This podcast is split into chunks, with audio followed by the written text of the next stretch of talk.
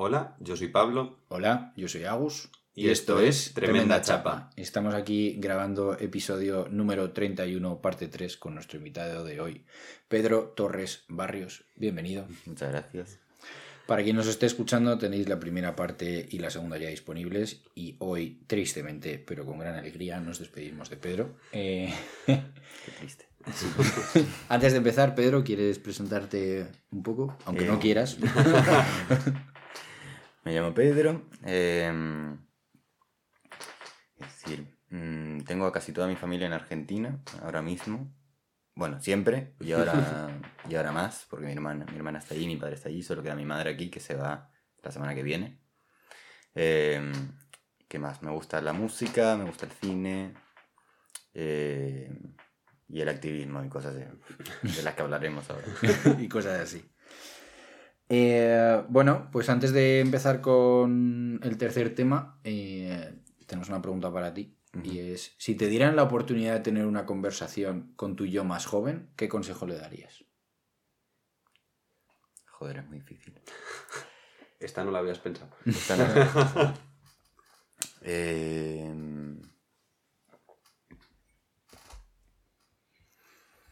Pues mira, igual tiene que ver con lo que vamos a hablar ahora. Eh, que escuche.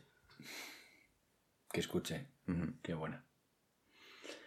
Bueno, pues me tocaría a mí elegir tema, pero eh, hoy vamos a hacer algo un poco especial y antes de darle al play y poneros lo- lo- el resto del episodio, queríamos explicaros un poco qué ha pasado. Eh, normalmente entre los episodios eh, dejamos el micro grabando y a veces tenemos una conversación que dura 10 minutos y hablamos de Pokémon, de diferentes tipos de, de maneras de cocinar el tofu y de, y de si nos gusta la música o no. Eh, y a veces tenemos conversaciones políticas que a Agus le dejan machacado, como aquel episodio con nuestro querido Di Marco, que casi no sobrevive al intermedio. Eh, y a veces pasa que tenemos conversaciones muy interesantes, ¿no? Que a veces a mí me gustan incluso más que el propio episodio que hemos llegado a grabar en algunos casos, ¿no? Eh, se ha dado el caso, se ha dado la situación esta vez que esta conversación que hemos tenido se ha alargado bastante, lo cual nos llega para un episodio y eh, O para dos. o para dos. Y se da el caso también de que Pablo y yo hemos pensado lo mismo de ponerle la intro al principio y hacernos un pequeño montaje. Y se ha dado también la situación en la que a Pedro esto le parece bien, porque si no, no lo haríamos. Entonces, bueno, eh, esta tercera parte le pondremos un título, pero deciros que no tenía un título. Eh, y bueno, pues que esperamos que disfrutéis de el episodio 31, parte 3, temática indefinida. Igual el corte es un poco brusco porque supongo que cortaremos en algún principio de una frase, pero esperemos que os guste. Vale, nos vemos. Así nos va, que no subimos de 50. Bueno, tuvimos una semana que tuvimos 70 oyentes semanales, pero no subimos de 50. Hostia, pero 70 me parece una barbaridad. Sí, pero normalmente estamos entre 30 y 50.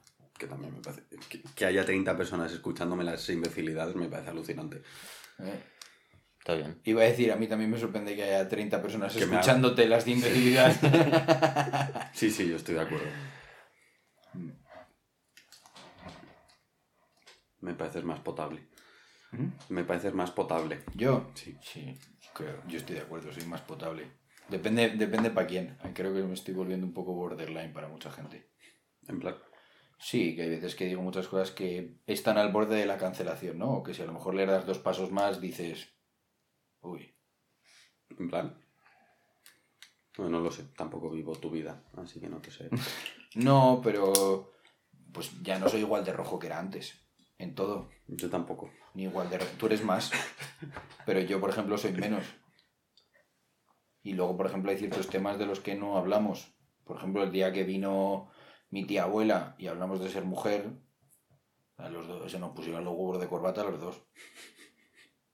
¿Sabes? Porque es un tema súper delicado, que encima vamos a hablar nosotros dos de ese tema, que encima yo no tengo claro, y lo poco que tengo claro es que no estoy del todo de acuerdo con lo que dice Pablo, pues a tomar por culo. Y encima la opinión, no la que tengo yo, pero la que me resuena más, que no la tengo clara, es una opinión que está súper criticada a día de hoy. Entonces es muy difícil hablar de ese tipo de cosas. Entonces, una de las cosas, por ejemplo, que he aprendido es que yo no me siento libre para expresarme. O sea, yo no siento que tenga la libertad de expresarme al 100%. No es un poco lo que hablábamos antes de las dudas, ¿no? De hay ciertos espacios donde el simplemente hecho de poner en duda algo eh, hace que se te tache de, de agresor o de opresor, ¿no? Y una cosa que a mí no me gustó, pero que me parece que tiene razón, es que todos los sistemas de opresión que hay a día de hoy en el planeta, o sea, uno de los principales cosas en las que destacan es que no permiten el cuestionamiento del sistema. La dictadura coreana no permite el cuestionamiento, la dictadura china no permite el cuestionamiento, Franco no permitía el cuestionamiento, Hitler no permitía el cuestionamiento. Y a día de hoy, en palabras de mucha gente, que no lo considero que sean mías, pero la dictadura woke no permite el cuestionamiento. Claro. Ahí yo creo que entran en juego las dinámicas de poder, es decir, opresor, oprimido. Es Sí, decir, pero que en el momento en el que no permites, o sea, yo quiero vivir en una sociedad en la que el oprimido pueda cuestionar lo que hace el opresor, Claro. pero me parece que ¿cómo defines quién es el oprimido y quién es el opresor? Porque si lo vuelves de manera subjetiva, entonces hay que establecer que hay alguien que decide quién puede cuestionar y quién no. Y ante, ante esa subjetividad y esa invariabilidad, yo prefiero vivir en una sociedad en la que podamos cuestionarlo todo, que vayamos un poco más lentos y que tengamos que organizarnos más y darnos más hostias contra el muro con la cabeza para llegar a ciertos puntos. Porque si no hay ningún tipo de espacio de cuestionamiento, o sea, eso es lo mismo que la libertad de expresión. Eh, para tener libertad de expresión, el precio a pagar son los nazis. Y eso es así. Porque mm, lo que ahora nos parecen a nosotros unos nazis, pues te quiero, ya no te quiero ni decir lo que nos parece, lo que nos parecerían. Si nosotros estuviésemos en los años 50, los que nos parecerían ahora eh, los no binarios. Estoy extrapolando mogollón, estoy mezclando cosas, ¿no? Pero es simplemente he hecho la idea de que cuando alguien se va a uno de los extremos, a los, de, a los que no estamos en el extremo, nos parece que son unos radicales y que, que, que hace que van a acabar con nuestra sociedad. Entonces, el precio para ir avanzando en este sentido y que podamos tener a los extremistas de aquí es que también haya extremistas aquí. Porque si pones un filtro y alguien decide qué extremistas podemos tener, el que decide qué extremistas podemos tener ya está condicionando a la sociedad. Mm. Em, me he quedado con, con la pregunta de cómo se distingue al opresor de- del oprimido, que me parece clave para todo esto que estás hablando. Es que mi punto está en que es relevante distinguir al opresor del oprimido a la hora de analizar la situación, pero a la hora de levantar una bandera, creo que tenemos que dejar que la gente levante una bandera independientemente de la posición que tenga. Pero si los opresores levantan la bandera, siguen oprimiendo. No, no, tú levantas una bandera y señalas un problema. Y entonces vemos ese problema como sociedad y hablamos de ese problema. Y entonces decimos, "Bueno, es que el problema que tienes es que, es que tus negros no trabajan muy duro. Vamos a ver, gilipollas. A lo mejor el problema no está ahí. Pero el- creo que todos tenemos que tener el derecho de poder levantar una bandera. Levantar una bandera no quiere decir que se te vayan a solucionar todos los problemas. Levantar una bandera es poder señalar y decir, oye, aquí hay algo que está mal. Yo es que creo que el cuestionamiento, el, los que, el cuestionamiento precisamente es es- eso woke. Es decir, la- las preguntas están ahí. Y... No, porque por ejemplo los, los, eh, los liberales de derechas cuestionan que hay muchos impuestos. Eso también es cuestionamiento y eso no es woke. Cuestionar no es woke. Cuestionar en una dirección es woke. Mm, Yo creo que, que el concepto de fondo es cuestionar. Solo que las conclusiones que se sacan. Y tampoco creo que haya una dirección predefinida. O sea, a mí me parece bien que la gente que paga muchos impuestos cuestione por qué pagan muchos impuestos. A mí me parece bien. claro, ¿y por qué no cu- cuestionan? Es que... ¿Por qué no cuestionan por qué son más ricos que el resto de gente? ¿No? Porque, pero es que la parte, la, o sea, Digo, si vamos a cuestionar, cuestionemos todo y ahí creo que llegamos a... Vale, y en, ese, y en ese cuestionamiento de cuestionarlo todo, veremos que hay un momento en el que hay cosas en las que no estamos de acuerdo y en las que, como con- por propia convivencia, habrá que ceder en ciertas cosas. Y de hecho creo que España es uno de los países en los que ceden un huevo de cosas. Yo pago un huevo de impuestos. Y estoy seguro de que tú pagas un huevo de impuestos. Y yo he decidido que yo pago mis impuestos. Ahora, a mí me jode que te cagas, pagar los impuestos que pagamos y luego llegar y que haya cosas que no funcionan bien. Y digo, espérate un momento, ¿por qué cojones estoy pagando yo impuestos para tener a todos estos mierdas aquí puestos de políticos? Yo tengo derecho a cuestionar eso. Sí. Y, yo, y entonces, y ese es, y uno de los, de los puntos principales que para mí tiene valor de la democracia es que creo que es importante que todos cuestionemos aquello que nos molesta a nosotros y que nos afecta a nosotros y que luego nos movilicemos y nos pongamos de acuerdo para cambiar ese cierto tipo de cosas. Y ese es el punto de la democracia. Si resulta que todos, si resulta que de los 48 millones de españoles solo Amancio Ortega protesta porque paga muchos impuestos, pues señora Amancio Ortega, entendemos que tenga usted estos problemas, disfrútelos. Pero si de los 48 millones tenemos, eh, tenemos a 32 millones de españoles diciendo que pagamos muchos impuestos, a lo mejor estamos haciendo algo mal en España. Claro, yo creo que hay una diferencia importante entre eh, cuestionar ejes que te oprimen y que te atraviesan y ejes que no como es el ser mujer siendo hombre, y es muy distinto a cuestionar el pagar impuestos siendo trabajador. Y yo creo que esa es una, diferencia importantísima de eh, qué realmente debemos y qué no debemos cuestionar. Que, porque siendo hombres somos, eh, queramos o no, ejercemos opresión eh, sobre las mujeres. Y traigo ese tema porque es el del que has hablado, de, ser mm. mujer. Em, pero, por ejemplo, yo no tengo la libertad, o sea, yo no me siento libre de cuestionar eh, mi experiencia como hombre. ¿En qué sentido? En la. Yo creo que los hombres no vivimos una opresión, pero sí que vivimos un cierto condicionamiento. Eh, vivimos una. O sea, a día de hoy creo que los hombres estamos súper cohibidos en mogollón de aspectos. Eh, no podemos expresar lo que pensamos sin tener miedo a lo que vaya a pasar. Eh, tenemos que tener muchísimo más cuidado a la hora de interactuar en ciertos espacios. Eh, y eso, a mí como hombre, me hace, o sea, fíjate, de, de una manera súper personal, yo no tengo claro lo que es ser un hombre. Yo no me considero un hombre y tengo 27 tacos. A mi edad lo normal era ya tener dos o tres hijos, hace 50 años. Y tener claro lo que queríamos hacer, lo que querías hacer con tu vida y por dónde querías salir, ¿no? Y independientemente de que esté mejor. Pero yo tengo una sensación de estar perdido en mi masculinidad como hombre y creo que todo lo que se ha llevado, o sea, todo el movimiento feminista que llevamos viendo los últimos 10 años ha hecho que hablar de ser hombre esté mal, de alguna manera. Y ahora están empezando a haber algunos ciertos movimientos para volver a hablar de ser hombres, con los que yo personalmente no me siento nada identificado, que no siento para nada que hablen con cosas que a mí me resuenan. Y en el momento en el que yo hablo de que eh, de ciertas cosas de, o sea, de hombre, eh, recibo una X. Entonces, ese es el punto del que estoy hablando me parece que es súper importante que hablemos de feminismo. Y me parece que tenemos que ser súper conscientes del tema del feminismo. De hecho, uno de los conflictos con el baile es que, es que hay mucho machismo en muchos lados y no estoy cómodo con ello. Y no tengo, no tengo ni, el, ni la posición ahora mismo, ni las ganas de llegar a la posición para poder hacer cambios ahí. ¿no? Porque no, no, tengo esa energía ahora mismo. Eh, y ni quiero, ni quiero invertirla. ¿no? Eh, entonces, ¿Que es mi lugar resaltar esos problemas? Bueno, no lo sé, ahí entramos en, el debate de quién tiene que señalar la opresión, ¿no? Y quién tiene que ser la punta de lanza, ¿no?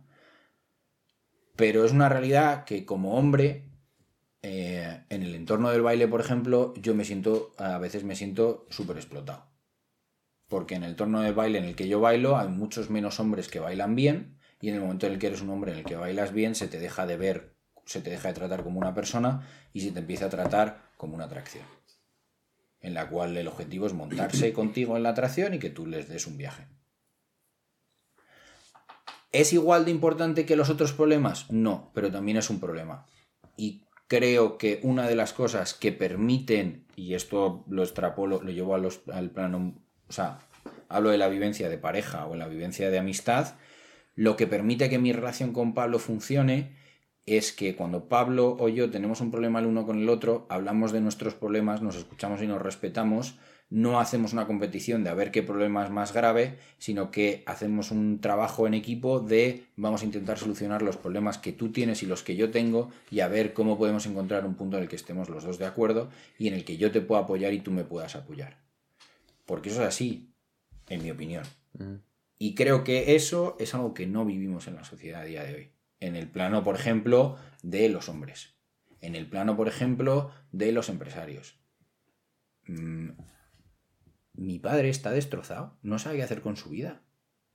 Y tal y como está la economía a día de hoy, no tiene fuerzas para ponerse a luchar contra el sistema y ponerse a trabajar, a contratar a gente. Pero es un empresario de mierda.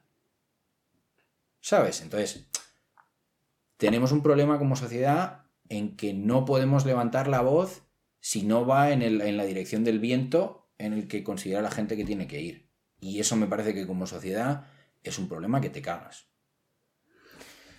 Hmm. ¿Quién es la gente? En mi opinión, mayoritariamente son los movimientos de izquierdas. La gente.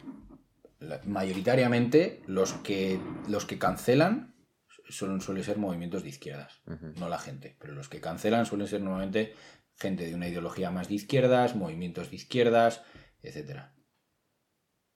Porque yo, yo no he visto, o sea, no tengo el recuerdo, no simpatizo con ellos, pero no tengo el recuerdo de eh, llegar a generar un efecto de cancelación como lo hacen los movimientos de izquierdas en la derecha. La derecha tiene otras burradas que no me parecen bien y me parece que tienen unas unos o sea, lo que hizo Vox de la papelera, pues me parece que es deplorable como ser humano. Y, las y ciertas ideologías que, que tienen me lo parecen. Pero a mí se me quedó grabada a fuego una frase que esta la hemos hablado muchas veces tú y yo, que dijo mi hermano Teo una vez y que yo dije, hostia, tío.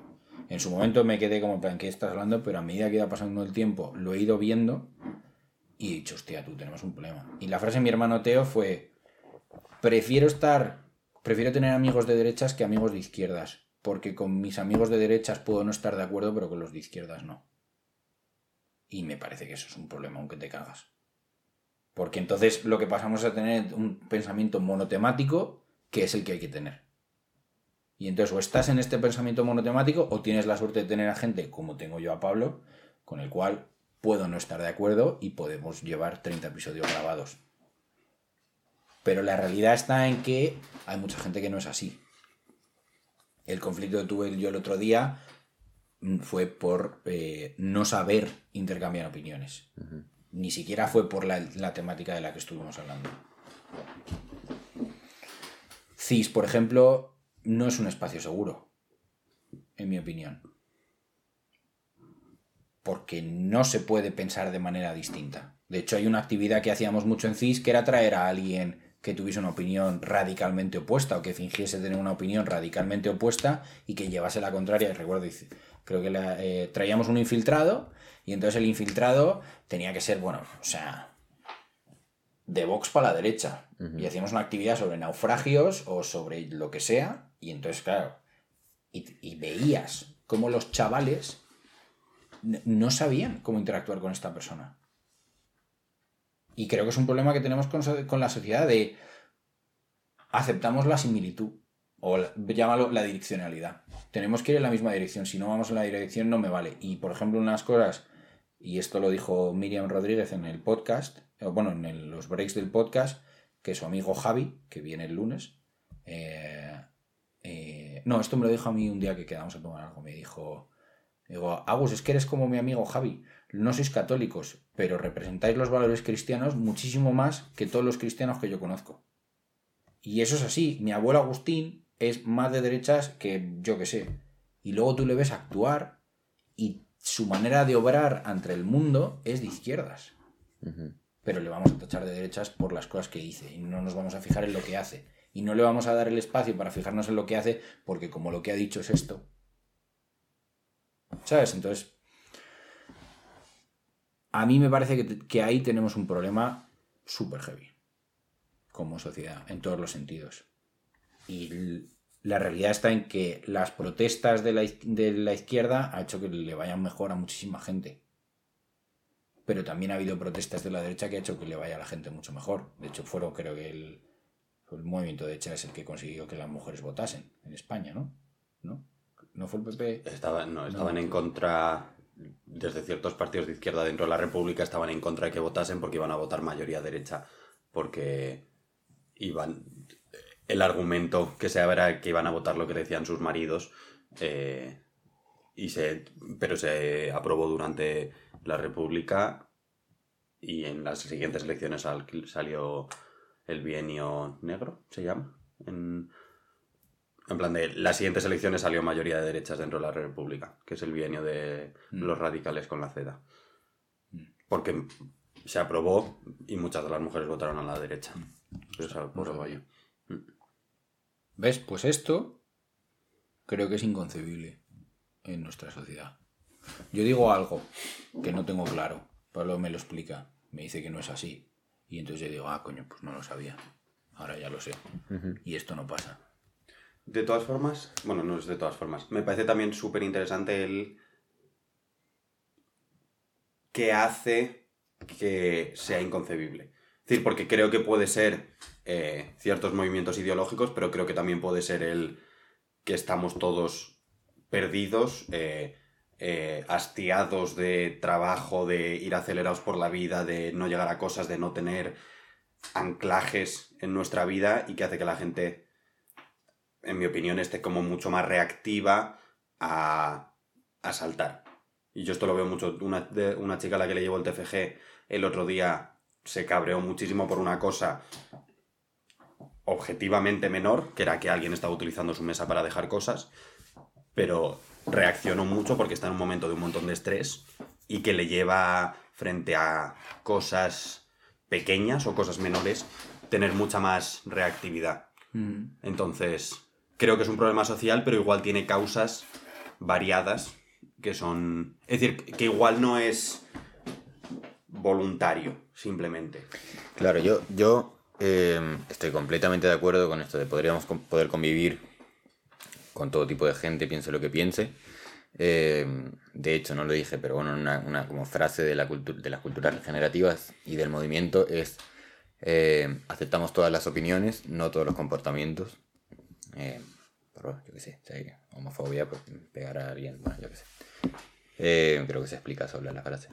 Eh, pero al mismo tiempo entiendo, es decir, comparto lo que dices y entiendo este, eh, este reaccionarismo. Es decir, porque creo que todas, todos, todas estas comunidades o colectivos que están siendo oprimidos eh, y que ahora, pues en los círculos que nos movemos nosotros, igual sí que están más aceptados, eh, pero están en constante riesgo de perder esos derechos todo el rato. Y de esto se está hablando mucho en Argentina ahora, con Milei, por ejemplo. Eh, por tanto, el cuestionar algo como, eh, pensando en Argentina, la dictadura, eh, en cuanto a... eh, Argentina lleva 40 años de democracia. En cuanto se empezó a votar después de la última dictadura, la frase que se repetía mucho era nunca más. Y no está aceptado y no está aceptado en la sociedad eh, cuestionar si la dictadura era, digamos, por poner un binarismo, buena o mala, eh, o legítima. Eh, y ahora se está, se está haciendo otra vez. Es decir, ese reaccionarismo como que mantuvo, por decir, en, de acuerdo a buena parte de la sociedad porque se empezó a empujar y se empezó a rechazar cualquier, cualquier cuestionamiento de la dictadura. Y ahora se ha votado a mi ley, se ha, abierto esa brecha otra vez. eh, y se abre una, un pasillo de posibilidad de, de, no de vuelta de la dictadura, no creo, pero de apoyar esas ideas de, de la dictadura. Y creo que con, pues con todas estas ideas de izquierdas pasa lo mismo, están en constante peligro, en constante amenaza, y por, e- por eso esa, ese rechazo a cuestionar cosas que ya se han conseguido, de alguna forma, a pesar de que estoy de acuerdo de que cuestionar las cosas es una forma de ir mejorando y de, y de alcanzar mm, más, eh, es una posible amenaza Claro, pero es, es- a, es- a esos derechos que se han conseguido. pero ese es el precio a pagar. Ya, pero si el precio a pagar paga- pasa por tu existencia. Es decir, concepto abstracto, si la homosexualidad se ilegaliza, o si alguien argumenta que la homosexualidad debería ser ilegalizada, va en contra de mi existencia. Entonces entiendo que mi posición en respecto a eso probablemente sea mucho más reactiva y mucho menos de un te voy a dar un espacio para argumentarlo, porque estás argumentando que yo por existir, y estoy poniendo un ejemplo muy extremo, pero que yo por existir debería ir a la cárcel. Pero es que yo no estoy diciendo que tu levantamiento de mano tenga que ser en silencio, sentadito, levantar la mano y esperar a que te, que te digan que puedes hablar. A lo mejor tu levantamiento de mano, cuando ves que llega a ese, peli- a ese nivel de peligro, pues tiene que ser eh, salir a la calle y, eh, yo qué sé, eh, llegando a un extremo, quemar contenedores, ¿sabes? Y, eh, y que arda la ciudad. O sea, lo que quiero decir simplemente es que en un espacio, o sea, en un país donde ante, ante cualquier protesta, cuestionamiento al, al modus operandi, la respuesta es guillotina, ¿vale? Es un país que no va a poder salir de donde está a no ser que te cargues completamente a toda la gente que está gestionando ese país. La cosa es que el modus operandi y la normatividad sigue siendo eh, pues todo aquello normativo. Es decir, estamos... Pero es que ahora estamos volviendo, estamos convirtiendo cosas que antes no eran normativas, ahora lo son. Ahora es normal no estar casado. Bueno, Ahora es, en España ahora es normal no estar casado. Es normal que tus padres estén divorciados. Es normal ir a la universidad. Es normal. eh, o sea, hay mogollón de cosas que antes no eran normativas y ahora es normal. De hecho, ahora me atrevería incluso a decir, por lo menos en Espa- en España, a pesar de que siga habiendo homofobia, es normal que haya gente homosexual. claro, pero no es No es normal, por ejemplo, que haya gente no binaria. Pues no es normal porque esto es un concepto que ha cogido fuerza en los últimos 5 o 6 años y todavía no es normal, pero digamos que a día de hoy en España tenemos hasta barrio homosexual. En Madrid tenemos un barrio que es homosexual Sí, y pero- tenemos una de las manifestaciones del orgullo gay más grande y de- creo que en el ranking de países, no sé si estamos en el, en el top 10 de países más seguros para la gente homosexual. Sí, pero el- lo normativo significa que es la norma. Lo normal, según como yo lo entiendo, es algo a lo que estás acostumbrado. A la ver, existencia frente a la prescripción de lo que debería ser. Es decir, algo lo normativo es prescriptivo, que define cómo debería ser. Lo normal es, existe. Es visible, igual, le añadiría. Lo siento que te he cortado. No, no, no. no, no iba a decir más. Pero no, no- o sea, para mí es que me parece Es decir, la, la normatividad es. La monogamia es una normatividad. Define que todo el mundo tiene que ser monógamo. Existe gente no monógama. será normal ser no monógamo cuando se perciba como una opción más. Pero igual sigue siendo normativo. Pero es que a mí me parece que a día de hoy hay un alto porcentaje de la población que considera que es normal ser gay. De hecho, diría, sobre todo en las, en las generaciones más jóvenes, por ejemplo. Es que no puedes usar como baremo a mis abuelos.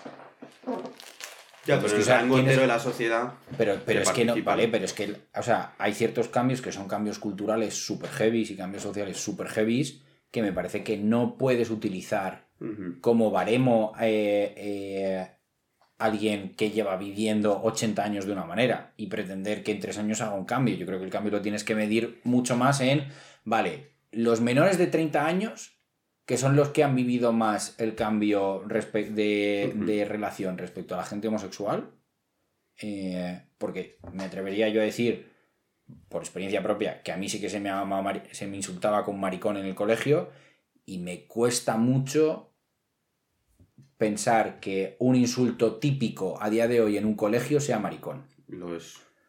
En la gente con la que yo interactúo de coles de mi barrio, lo es. Bueno, Y en CIS lo es. Cosa que.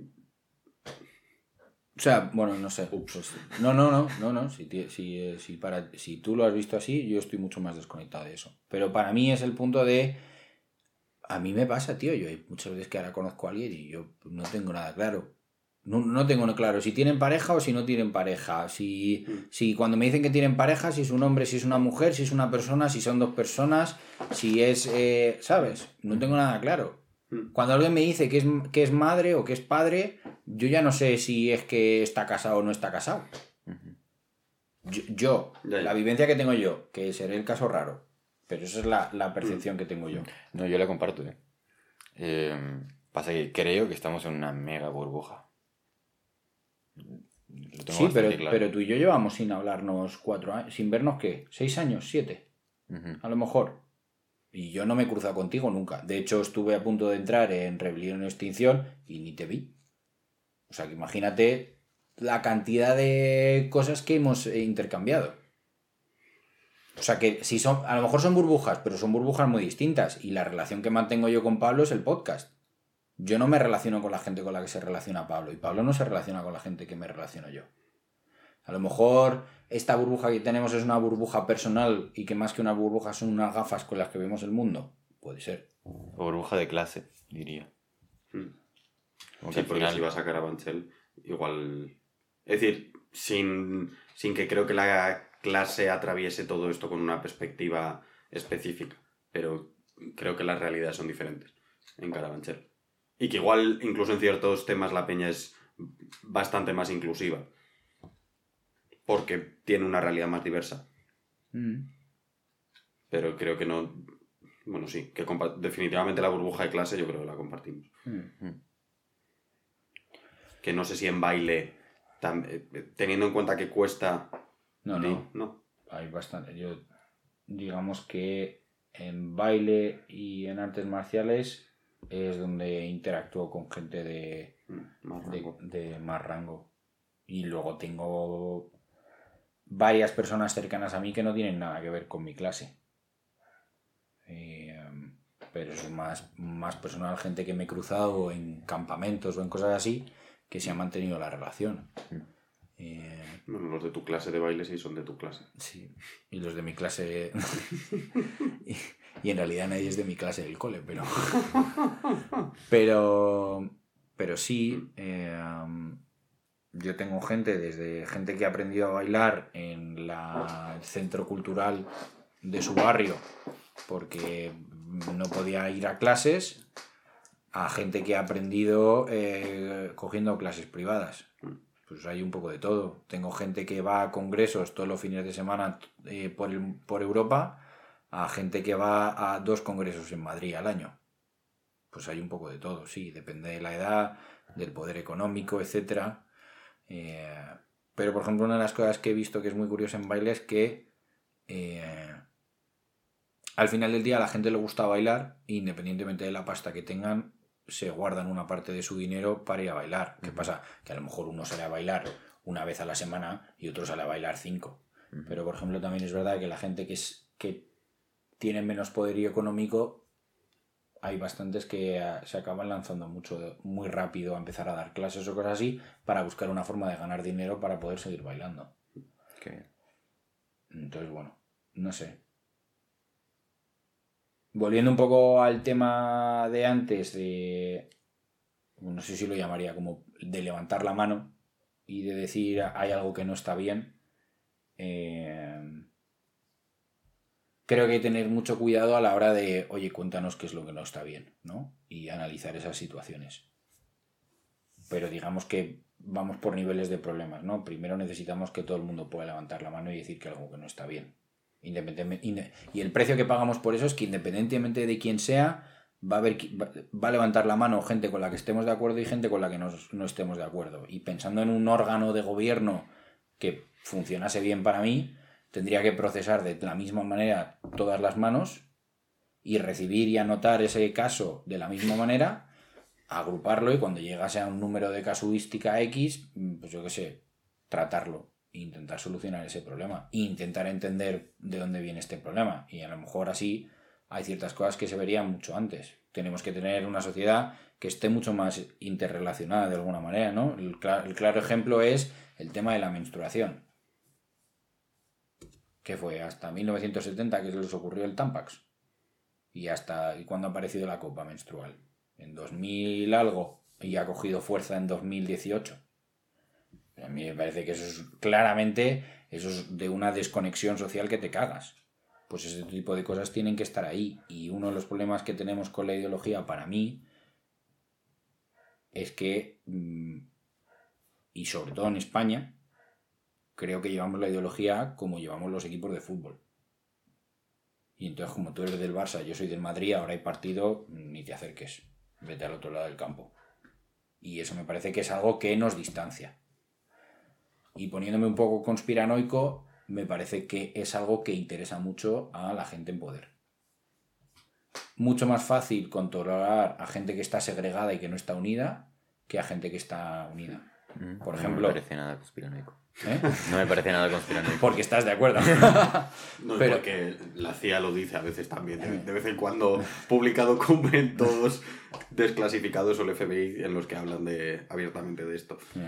Pero, por ejemplo, los políticos franceses tienen mucho más miedo a la hora de tomar decisiones, medidas sociales, porque el pueblo francés se levanta. Independientemente de lo bien o mal que te parezca, independientemente de lo acuerdo o no que estés con la amnistía, por ejemplo, teóricamente en España hay una cosa que es la, que es la Constitución, que es algo que en un momento los españoles estuvieron de acuerdo con que era la base de todo lo que hacíamos, y hace menos de dos meses España se ha pasado por el forro de los cojones en la Constitución con la amnistía. Hay un componente ahí de... de- o sea, se les han... Bueno, no, no puedo entrar en detalles porque no conozco mucho, pero lo, que, lo poco que entiendo es que haber concedido la amnistía a estas personas es algo anticonstitucional por las acciones que ellos intentaron llevar a cabo, ¿no? Y que eso haya pasado así independientemente de que te guste más o no el PSOE, de verdad, que yo a mí no me gusta el PSOE. Pero que tampoco me gustan ni el PP ni Vox, no me gustan en general. Eh, que eso haya pasado y que solo se haya levantado un lado de la población, pues me parece que señala que tenemos un problema como población. Igual que me parece que señala que tenemos un problema como población cuando alguien lleva una bandera de España y automáticamente es facha. Me parece que como población tenemos unos problemas de polarización tan extremos que se nos olvida completamente que al final del día la sanidad pública a la que acceden tus padres la pagan mis padres y tus padres. Y las carreteras por las que yo voy las han pagado los impuestos de Pedro y los míos. Y al final estamos luchados, pero utilizamos las mismas cosas, ¿no? Y me parece que me parece que nos perdemos. Y o sea, hemos perdido el norte en ciertas cosas, hemos aceptado ciertas cosas como que eso está así y nos parece que está así y ya está, y nos parece bien, no nos damos ni cuenta de que eso está ahí, diría, porque yo creo que hay muy poca gente que valore todos los días los beneficios de vivir en España. Eh, y sin embargo caemos súper fácil en sacar el dedo y señalar y decir, no, es que tú eres así. Mm. Pero, bueno, di tú, di tú. Eh, no, estoy de acuerdo con lo de la polarización y creo que era peor. Y después de pasar dos meses en Argentina, España me parece súper tranqui. Porque allí es, es muy heavy. Obviamente aquí también existe.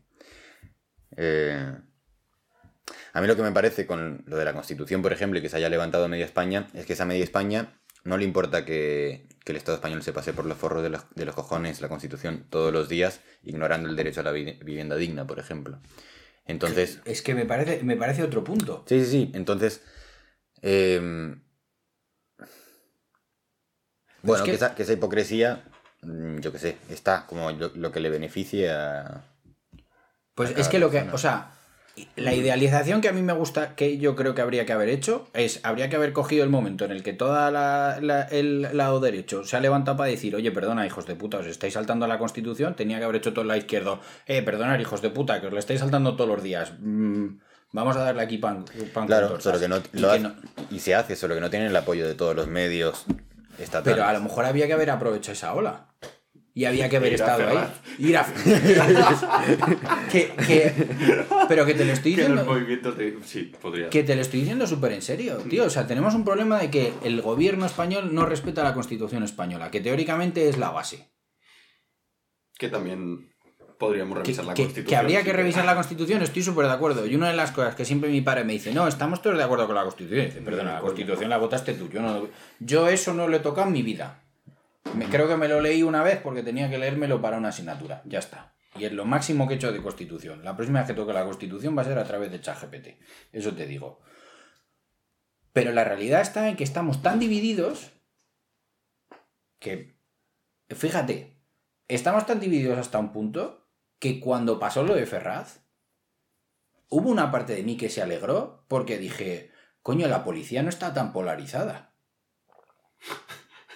Está zurrando a todos. Está zurrando a todos. Te juro que lo pensé, te juro que... y- y- A te, yo ju- también. te- te juro que fue una sensación de decir de... Vale, la moto que me han vendido a mí, de que la policía solo caza a la gente de izquierdas, mm, pues a lo mejor es una bicicleta eléctrica y va muy rápido, pero ya no es una Harley Davidson, ¿sabes? Porque claramente aquí está viendo gente de derechas, que es teóricamente a la que siempre defiende la policía, y es que teóricamente siempre se va en caza de los de izquierdas, y sin embargo tú tienes aquí a la policía ahora dando caza a la. eh, o sea, eh, arremetiendo con gas lacrimógeno, con pelotas, con, ta- con escudos contra la gente de derechas. Y a mí una parte que dijo en plan de. Que me siento hasta mal por ello, ¿no? Porque me estoy alegrando de que peguen a alguien, pero de una manera que me dijo en plan de, vale, esto no está, no está tan, tan, tan mal como yo pensaba. Pero me parece. eh, O está peor porque pegan a todos. Vale, sí, tienes razón, Pablo. Lo siento. No, no, no, pero sí tienes razón, pero. Que me parece que es. O sea, que, que, que me parece que es hasta absurdo las cosas. Pero mi, pregunta en todo esto es, ¿crees que esa polarización es resultado de el wokismo?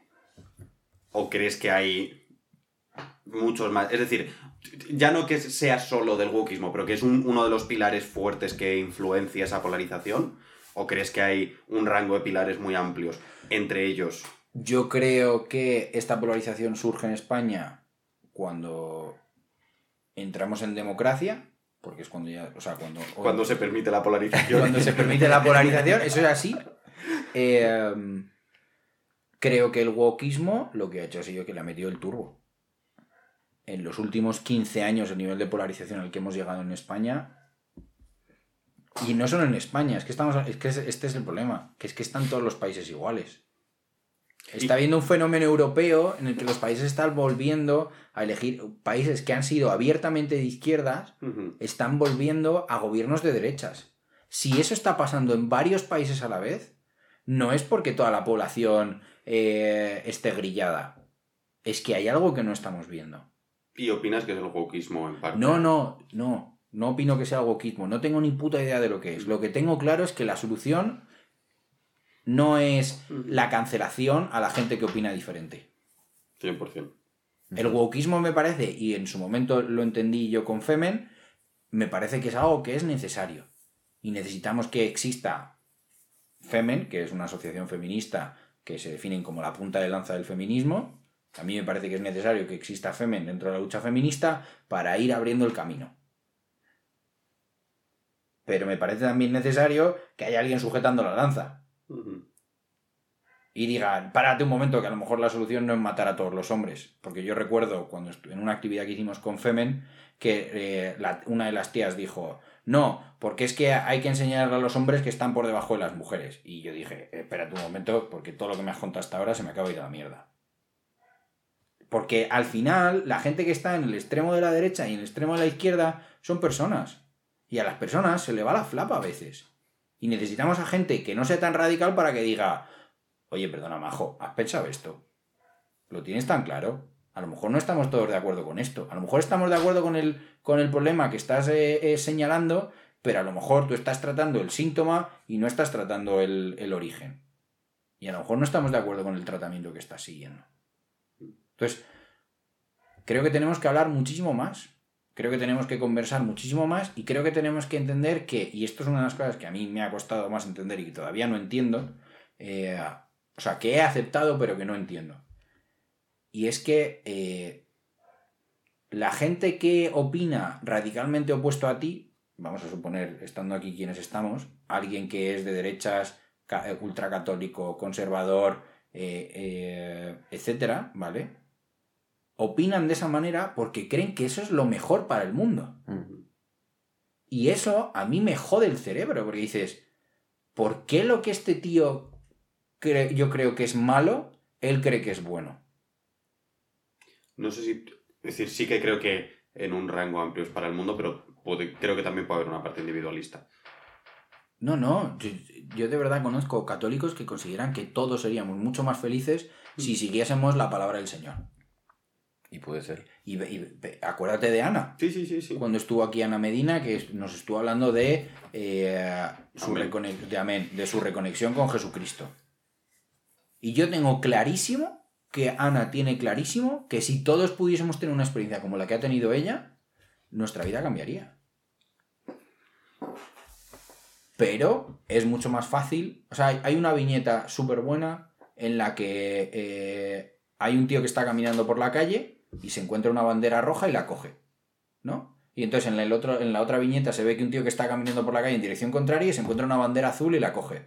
Y en el momento en el que se cruzan, se señalan y empiezan, ¡eh, hijo de puta! Rojo, tal, no sé qué, cabrón, azul, tal. Y creo que es un poco una representación de lo que vivimos a día de hoy. De enseguida cogemos una bandera contraria y ala. Sí, la cogemos. eh, Es que depende mucho del contexto, ¿no? De cada persona. Sí. Yo creo que depende completamente del contexto. Sí, pero creo que ante una situación en la que ves algo que te genera rechazo, te creo que hay que tener un nivel de conciencia de darte cuenta que eso es miedo y hay que pararse e intentar hacer un esfuerzo de entender. Y igual que lo haces en tus relaciones amistosas, creo, o que yo intento hacer cuando interactúo con alguien y digo, jo, tío, esta persona no está viendo esto. Y yo sí lo estoy viendo. Voy voy, a, voy a poner yo lo que le falta a esta conversación para que nos podamos entender y se pueda mantener esta amistad. Creo que eso también lo podemos hacer a nivel social. Y creo que tenemos que intentar buscar un verdadero entendimiento y comprensión. No un, ah, vale, es que ya sé de lo que hablas. Porque sinceramente, por mucho que yo me ponga a hablar contigo toda esta tarde de ecologismo, no voy a tener ni puta idea de lo que tú entiendes como ecologismo. Ni voy a entender bien lo que entiende Pablo como de, de anarquismo. Sobre todo porque me explico como la mierda. Pero, es, pero creo, que es una- creo que es un problema que vivimos. Mm. Em, me gusta mucho una cosa que dice un tío que se llama Sadhguru, que dice que eh, nos hemos convertido en una sociedad de la exhibición, de mostrar hacia afuera todo el rato. Y no somos para nada una sociedad de la percepción, de observar y asimilar cosas. Y entonces nos perdemos completamente de lo que dicen los demás. Y creo que, por ejemplo, ese es otro de los problemas que tenemos. Y lo conecto con una cosa que yo creo que lo hablamos en el último episodio, que aprendí en, en- en las clases de, de filosofía de la 18, que si tú te fijabas, eh, había filósofos que empezaban negando la existencia de Dios, se planteaban la vida, el no sé qué, el mundo, cómo funcionaban las cosas, y al final llegaban a Dios. Y luego tenías a los filósofos que se plantea, que empezaban con la existencia de Dios, se planteaban todo y de repente llegaban a que Dios no existía. Y de alguna manera creo que en muchos casos nos pasan cosas parecidas. No sabría poner nombres ni creo que creo que es algo más abstracto, pero bueno. Mm. Sí, sí, entiendo lo que dices. Como. mm, Bueno, lo de la observación, como que observas la otra perspectiva y la entiendes. Mm. Yo una de las cosas que por las que siempre me he sentido un poco alienado es porque yo era capaz de, de entender por qué los dos lados pensaban de esa forma. Y de, y de- de sentarme a hablar con alguien de, de derechas y entender por qué pensaba así y decir, joder, es que le veo el punto que tiene y entiendo el beneficio de esto. Y me parece que nos viene bien. Y luego me sentaba a hablar con alguien de izquierdas y decía, joder, es que le veo el punto que tienes, que el otro, fíjate, está equivocado. Y volvía con el de derechas, joder, es que el de izquierdas, fíjate, joder, es que lo que dice este tiene mucho más razón. Y de hecho, uno de los problemas que tengo yo a nivel político y por los que me he distanciado es porque mi opinión política depende de con quién me mezcle para hablar de política. Y me acuerdo perfectamente un día hablando con mi amigo Arturo que me dijo, Agustín, tú lo que quieras hacer en la vida puedes hacerlo todo, pero lo único que puedes hacer es ser político, porque para ser, político hay que tener una idea y tú eres incapaz. Tú las tienes que tener todas. Entonces, No lo sé.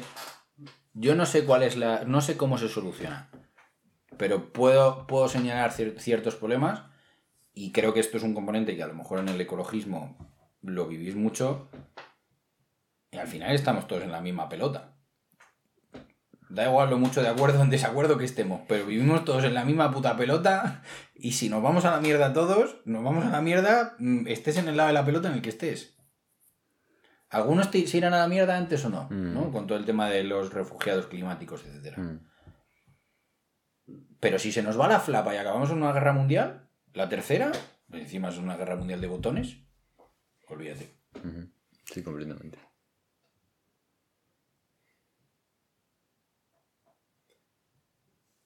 A mí creo que me vuelve a interseccionar, en, plan de como proyectando mis experiencias personales, que me vuelve a interseccionar mucho el cansancio de la vida. Es decir, en, en mi experiencia personal, cuando nos juntamos en asambleas, que la gente llega de haber currado no sé cuántas horas, de estar en no sé qué, incluso no necesariamente solo trabajo, pero como el, el nivel de aceleración de vida que hace que sea como mucho menos cuidadoso de lo que idealmente podría ser. Y creo que justo de XR, de las cosas que, que he hablado con mucha gente, es que me, me parece guay la perspectiva de vamos a cuidarnos.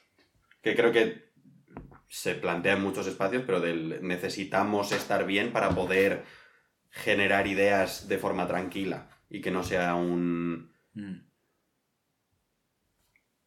una reacción simplemente. Pero es que la gente llega... Y, y que es jodido también porque hay, hay veces que trabajamos para tener dinero, para generar, para poder tener espacios en los cuales eh, vamos a estar más tranquilos, pero como necesitamos esos espacios, y el, el- esto lo hizo una amiga mía, Ichi Guerra, igual sabes quién es. ¿Ichi? Ichi Guerra, Ah, guerra, sí. sí.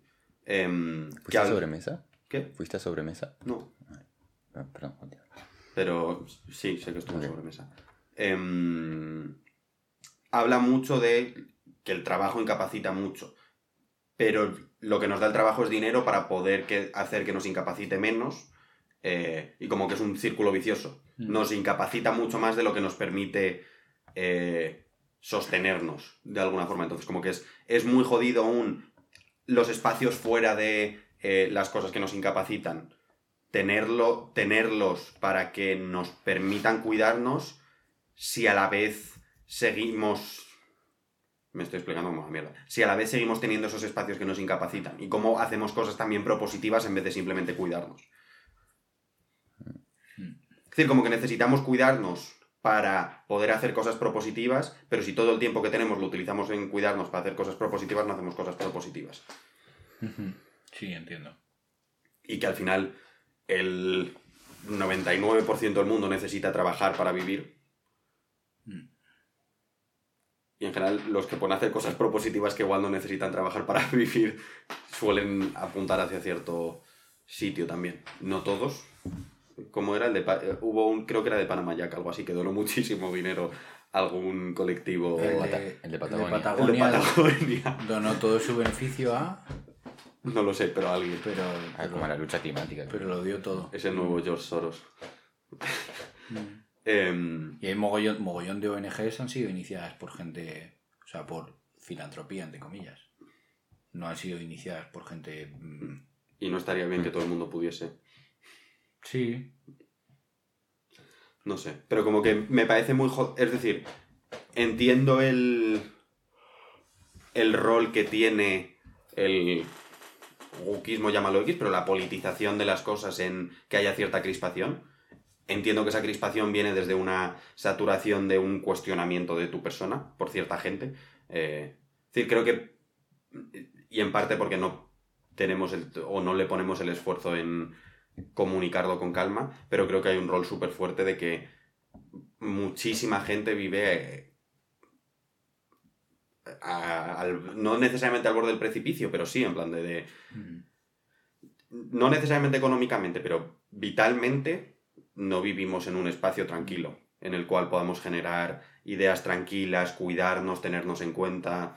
No, igual una asamblea ideal dura siete horas eh, porque nos la tomamos con calma, paramos entre medias. Son las 10 de la noche, me quiero ir a mi casa a dormir, eh, Porque mañana trabajo a las 8. sí. Igual las reacciones que tenemos nos cuidamos menos, nos, nos apoyamos menos. Y que las ideas que salen son menos, menos bonitas. Eh, bueno, para quien nos haya estado escuchando, esto creo que no ha pasado nunca. Es la primera vez que lo hacemos. Eh, no sé si os parece bien. Sí, sí. Lo hablamos después de cortar. Eh, pero bueno, este no iba a ser la temática del episodio. Esperamos que os haya gustado. Este ha sido el episodio 30, parte 3. 31, con- parte tres. parte 30. O sea, fíjate lo bien que estaba organizado. Episodio 31, parte 3 con Pedro Torres Barrios. Pedro, muchísimas gracias por haber estado aquí con nosotros. Y nada, lo dicho, que esto ha sido un experimento. Esperamos que os haya gustado. Dejárnoslo en lo- decírnoslo en los comentarios. Si os enteráis. Sí. Y Besitos.